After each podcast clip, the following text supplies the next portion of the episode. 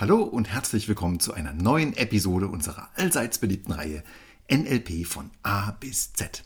Von und mit dem Storyteller der Kompetenzkeramik von NLP Works. Und heute geht es um den schönen Buchstaben O wie in O, ein Eisberg. Eisberge haben schon immer eine ziemliche Faszination auf uns Menschen ausgeübt. Und das nicht ohne Grund. Eisberge schwimmen nämlich am liebsten den ganzen Tag im Meer. Und sie sind dabei ziemlich gechillt nur manchmal, wenn ihnen total langweilig ist, dann spielen sie gerne mal eine Runde Schiffe versenken. Aber das kommt wirklich nur sehr selten vor. Und aus der Schule wissen wir alle noch ganz genau, von einem Eisberg sieht man immer nur einen ganz kleinen Teil, etwa 10% an der Oberfläche. Der größere Rest befindet sich unter Wasser. Nun ja, so weit, so what. Da fragt sich der eine oder die andere vielleicht schon, was das Ganze mit NLP zu tun hat. Gute Frage. Die Antwort ziemlich viel sogar. Denn bei unserer Kommunikation ist es ganz ähnlich wie bei einem Eisberg. Das, was wir von anderen an der Oberfläche zu hören bekommen, ist nur ein ganz kleiner Teil der gesamten gespeicherten Informationen. Und der größte Teil bleibt unter der Oberfläche verborgen. Und das ist auch manchmal ganz gut so. Ich sage da nur Urlaub. Da passiert ja üblicherweise so einiges und diese ganzen Eindrücke speicherst du in deinem Gehirn als sogenannte Erinnerungen. Erinnerungen, das sind Kombinationen aus Sinneseindrücken. Bilder, Töne, Gerüche, Geschmäcker, Gefühle, unsere fünf Sinne eben. Und wenn wir uns erinnern, dann spielt uns unser Kopfkino das Filmchen einfach nochmal vor. Das funktioniert hervorragend im eigenen Kopf. Und das kann sogar ziemlich schnell gehen, da unsere Gehirne die Fähigkeit zur Zeitverzerrung haben. So einen zweiwöchigen Urlaub können wir dann im Fast-Forward-Modus in nur wenigen Sekunden durchleben. Und unser Gehirn erzeugt dabei eine Essenz der aufregendsten und schönsten Momente. Problematisch wird es erst, wenn es über die Grenzen unseres eigenen Gehirns hinausgeht, wenn wir unsere Erlebnisse mit anderen Menschen teilen wollen. Dann müssen wir unser Erlebtes in verbale und nonverbale Kommunikation packen. Worte, Gesten, Stimme, Mimik und so weiter. So, und jetzt stell dir mal vor, du triffst einen Freund oder eine Freundin und fragst, na, wie war denn dein Urlaub?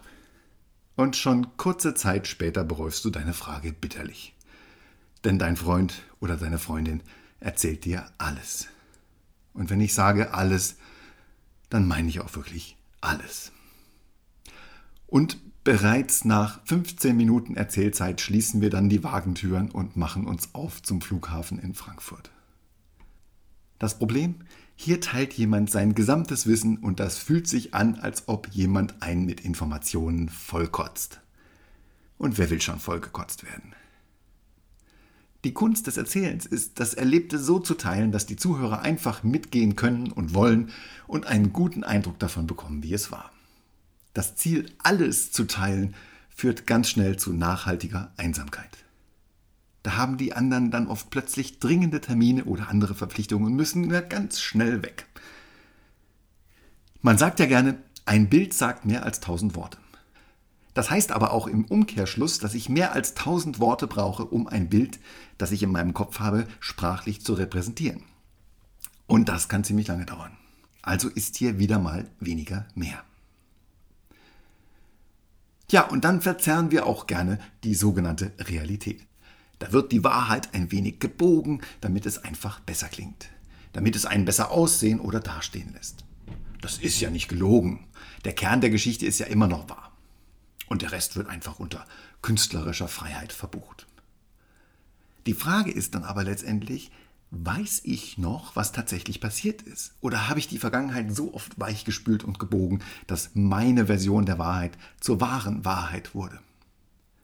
Die Vergangenheit ist nämlich gar nicht so vergangen, wie man vielleicht glauben mag. Schon mal gehört?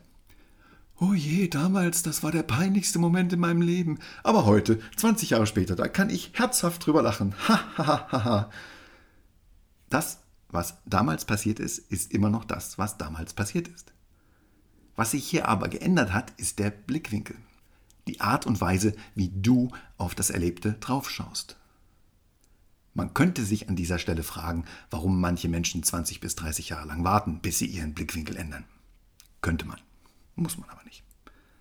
Das Erlebte, das bezeichnet man auch als Tiefenstruktur, also quasi der untere Teil des Eisbergs.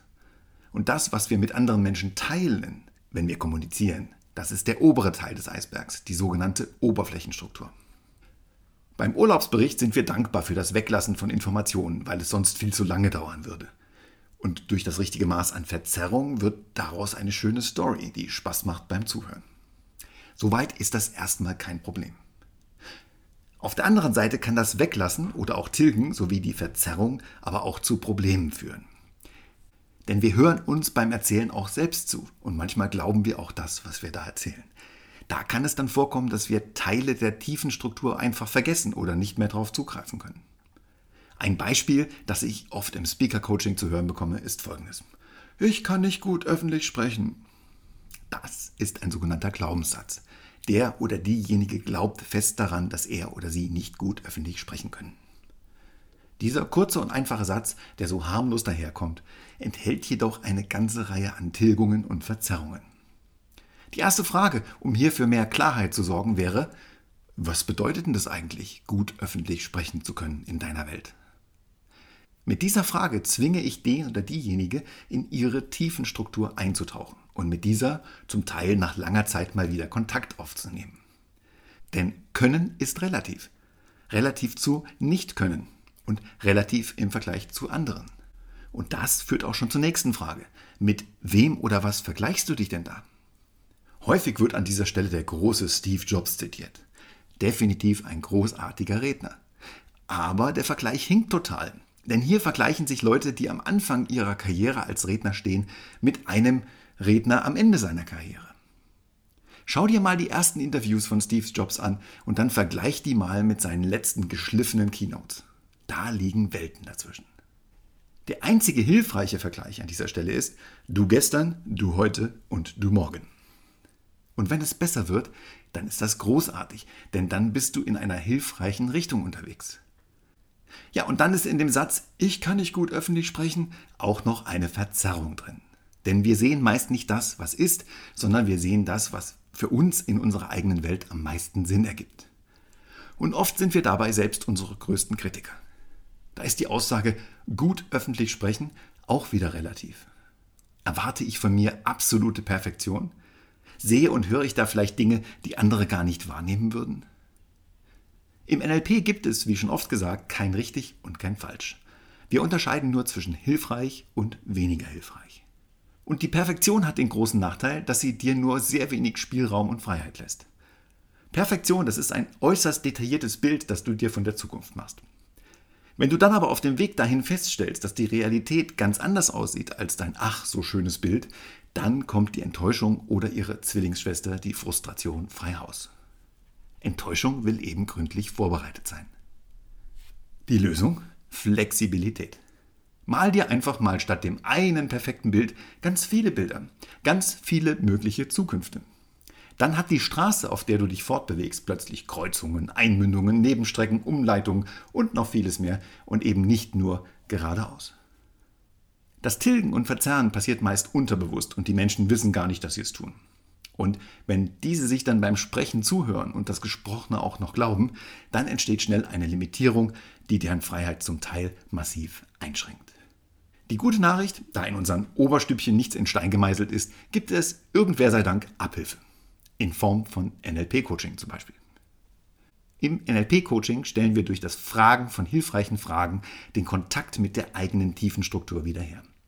Wir graben getilgte und schon lange vergessene Informationen wieder aus, wir entzerren Verzerrungen, wir hinterfragen Generalisierungen und Glaubenssätze, die schon lange nicht mehr hinterfragt wurden.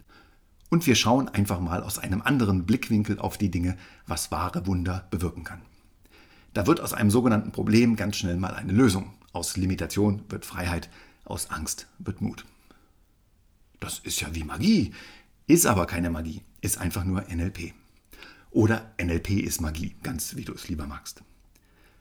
Die wichtigste Frage ist hier vermutlich die folgende. Wann fängst du damit an? Jetzt wäre der perfekte Zeitpunkt. Gleich ist auch noch gut.